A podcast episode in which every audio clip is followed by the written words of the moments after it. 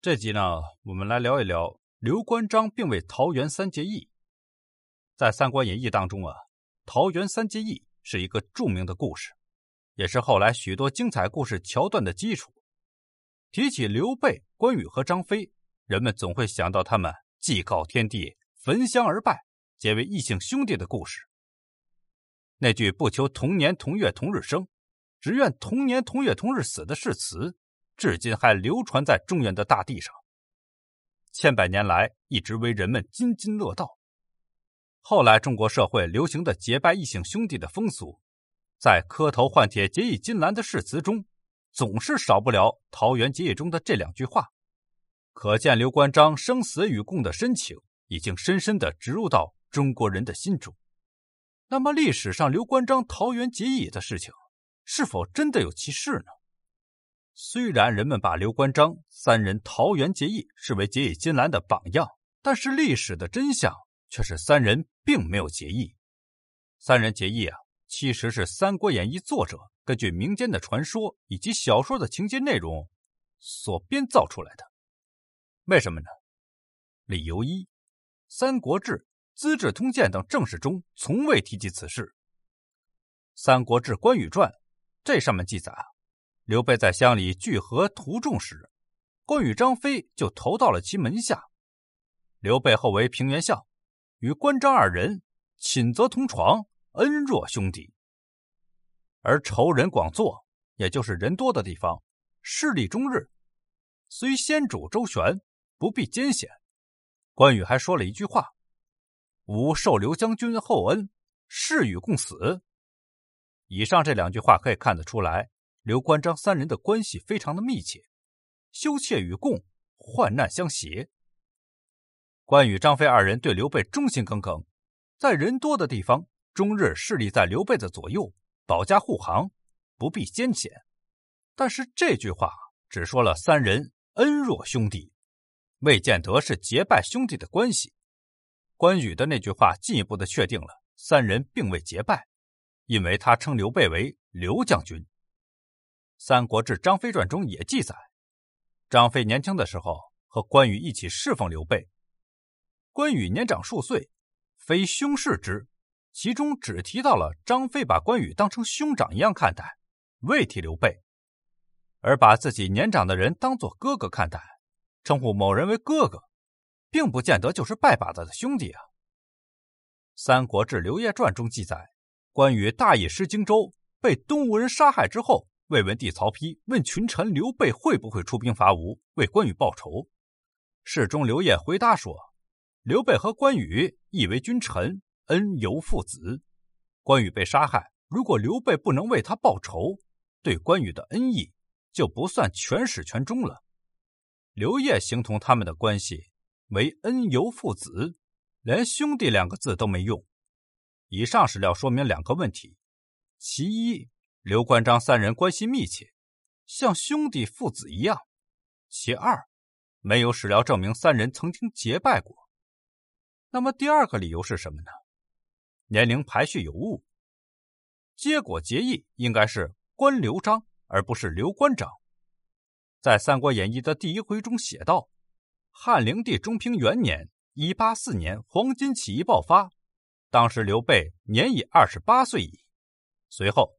他在同一天先后认识了张飞、关羽两位豪杰，彼此都有相见恨晚之意。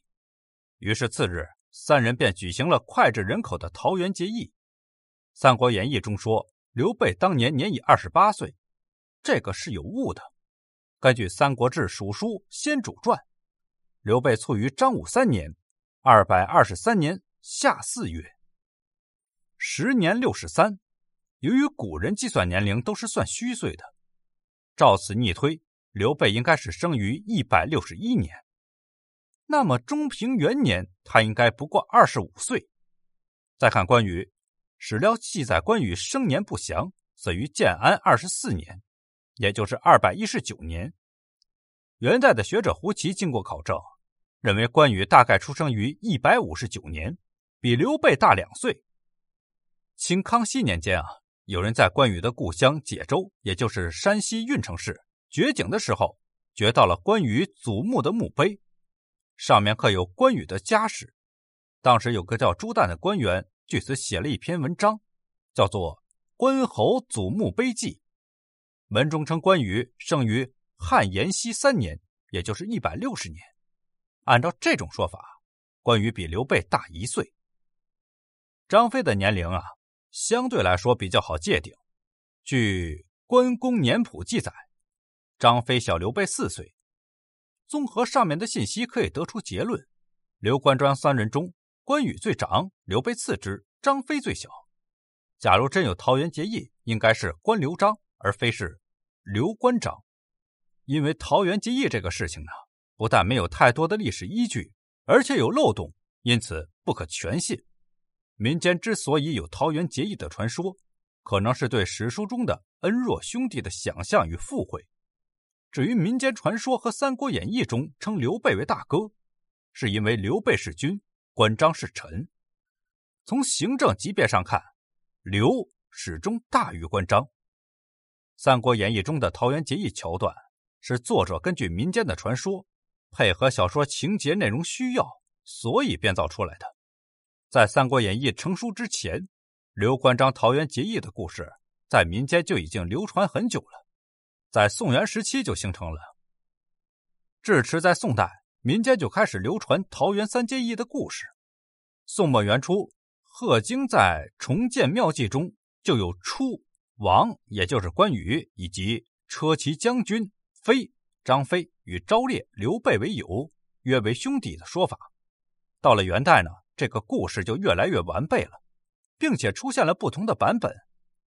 元杂剧。刘关张桃园三结义中对故事的描述是这样的：蒲州周隐葬一鬼，预谋自立，请关羽为帅。关羽杀死此人，随后逃往涿州范阳。此时张飞正在当地开肉店。这天呢，张飞外出，故意在店前用千斤巨石压住了一把刀，并且告诉伙计，如果有人能从巨石中取下这把刀，就把肉送给他。分文不取。并且让伙计记住他的住处。不久之后啊，关羽路过此店，听说了此事，轻松搬开了巨石，从石下取出了刀，却拒绝要肉。张飞回到店里，得知这个消息啊，专门去到关羽入住的客店相访，并拜关羽为兄长。二人后来又遇到了刘备，这两个人见刘备长相不凡，便邀其一起喝酒。刘备大醉而卧。只见有赤脸蛇钻入刘备七窍之中，关羽就觉得此人之福将来必归，于是又共拜刘备为兄长。三人在城外桃园杀牛宰马，祭告天地，并立誓不求同日而生，只求同日而死。元代《三国志平话》中曹元三结义的描述更为真实。关羽是平阳蒲州解良人，生的神眉凤目，秋然。面如紫玉，身长九尺二寸。喜看《春秋左传》，每每看到乱臣贼子，就心生怒气。后来因为本县的官员贪财好贿，残害黎民，关羽一气之下将县令杀了。而后亡命逃遁，跑到了竹郡。竹郡有一本地人，姓张名飞，身长九尺有余，声落俱中，是当地大富人家。这天呢，他正站在自己家门前。恰巧关公走过，张飞见这个汉子生得状貌非俗，于是向前施礼问候。关公便把自己的事情告诉了张飞。张飞听了关公的一席话，觉得关公有大丈夫之志，于是邀请其到酒店共叙。二人把盏相欢，言语相投，就好像是老朋友一样。这个时候呢，恰逢刘备在街上卖草鞋，卖完了之后，也来酒店中买酒吃。关张二人见刘备生得状貌非俗，有说不尽的福气，于是呢，关公向刘备敬了一杯酒。这刘备也不客气，一饮而尽。聊了几句之后，三人干脆坐在了一张桌子上，喝了一会儿之后，张飞说：“此地说话不方便。”然后就请刘关二人到家中一叙。在张飞家的后桃园内，三人在庭内摆酒畅饮，席间。三人各叙年甲，刘备最长，关公为次，张飞最小。于是三人结为兄弟，大者为兄，小者为弟。又宰白马祭天，杀乌牛祭地，不求同日生，只愿同日死。三人同行同坐同眠，是为兄弟。毫无疑问，是《三国演义》把桃园三结义这个故事发扬光大的，并且推上了道德的最高峰。时间进入了明代，桃园结义的故事在民间已经流传甚广，而且版本众多。罗贯中将历代的结义故事去粗留精，删除了一部分荒诞的成分，写出了桃园三结义的经典版本。在《三国演义》中啊，刘关张三人在国难当头、欲投军破贼、报国安民、共举大事的这个目标是一致的前提之下结为的兄弟。这么一看啊，故事的利益较其他的版本要高，朋友的关系也拔高了一截儿。再加上《三国演义》本身就是一部伟大的作品，它的背景都是真实的，因此啊，桃园结义也更加令人信服了。在以《三国志》为主史的正史当中，曹操其实是一个具有雄才大略的英雄人物。以刘备为首的刘关张、诸葛亮等人也并不是正义、忠义的化身，而仅仅是当时三方政权割据中的一方而已。但在其后的几个朝代之中啊，这两方的形象发生了戏剧性的逆转，曹操逐渐变成了奸雄，刘备这一方呢，成了正义的化身。尤其是关羽和诸葛亮，更被逐渐的神化了，被赋予了和皇帝平级甚至高于皇帝的地位。直至今日啊，我们各地的关帝庙有几千座，甚至比孔庙还要多。这个戏剧化的逆转，主要是在唐宋时期发生的。